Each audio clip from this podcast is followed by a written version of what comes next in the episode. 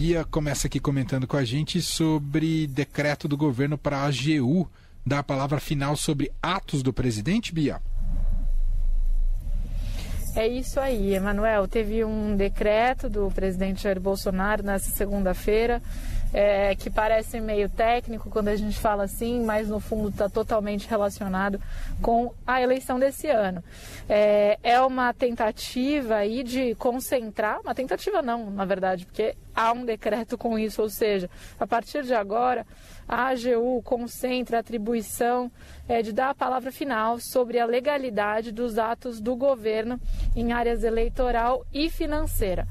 Isso é, possibilita o quê? Um respaldo jurídico para o Bolsonaro, para ele é, estar protegido de uma certa forma, blindado aí com o parecer da AGU, onde há um aliado do governo é, no cargo de advogado-geral da União, caso ele adote algumas das medidas que o governo vem estudando adotar é, e que poderiam eventualmente ser questionadas, especialmente tendo em vista que estamos na proximidade da eleição. Por exemplo, o chamado auxílio caminhoneiro, o aumento no Vale Gás, o aumento no Auxílio Brasil.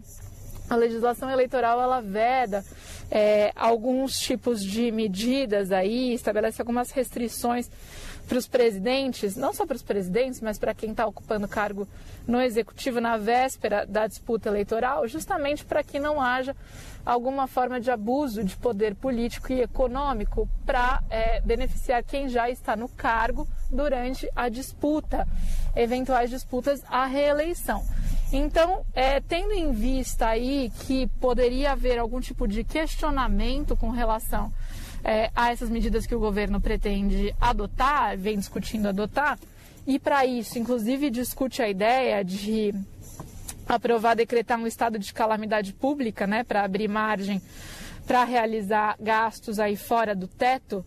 Então, é, concentrar ali na AGU é uma estratégia ali para ampliar é, as possibilidades do presidente Bolsonaro, ampliar aí é, o resguardo dele, juridicamente falando, para evitar também esses questionamentos eleitorais que, no limite, podem gerar até um questionamento sobre a elegibilidade né, dos candidatos, ou seja, se poderia parar, pode parar no TSE. Não é que concentrar na AGU derruba por completo a possibilidade de haver questionamentos, mas é como se ele estivesse colocando uma camada a mais. Normalmente, o parecer jurídico a AGU já faz assessoramento jurídico do presidente, né, mas o parecer jurídico é, das medidas que vão ser adotadas pelo Planalto, ele é feito ali pelos órgãos, pelos ministérios é, correspondentes, né, os ministérios que estão envolvidos na elaboração de alguma política pública, de algum auxílio, de algum benefício.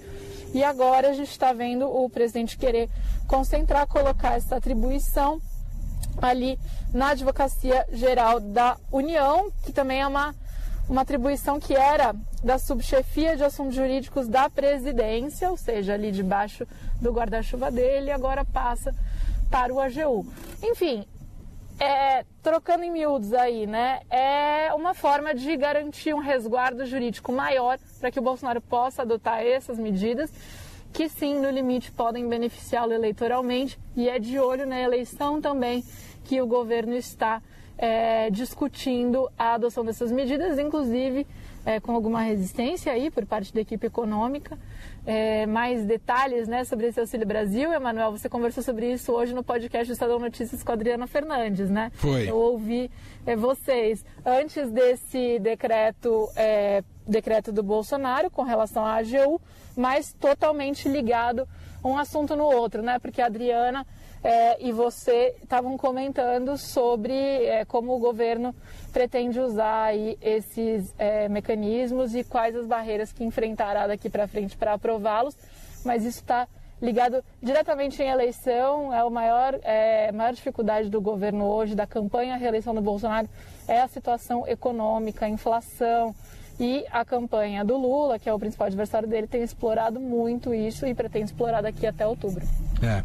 Então isso, esse decreto é válido só até o fim do ano e torna o Bruno Bianco, né, que hoje é o advogado geral da União mais empoderado e tentando abrir caminhos para que o presidente Jair Bolsonaro consiga emplacar algumas de suas propostas. Emplacar algumas de suas propostas, porque há nesse timing um desespero em relação ao resultado eleitoral, porque as pesquisas não têm é, tido alteração de cenário e o presidente não está bem.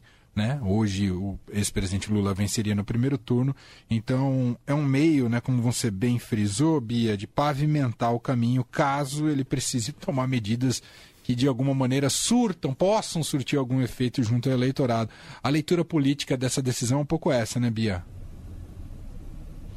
Exatamente, Manuel. Leitura política de que já é o, um dos passos aí para ele ir em frente em alguns dos projetos que a sua campanha considera como cruciais para conseguir é, ficar mais competitiva diante da, da, da, candidatura do Lula. As últimas pesquisas, elas não foram animadoras para a campanha do Bolsonaro, mas na, na verdade elas não foram animadoras para ninguém, porque está todo mundo meio estático.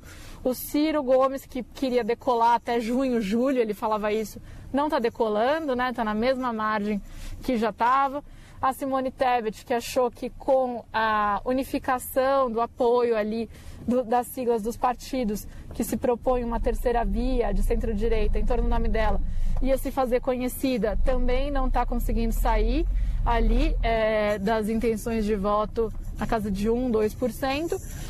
O Lula continua num patamar confortável, mas também não ampliou, o que para a campanha petista também não é um, é, um, bom, um bom sinal, uma boa notícia.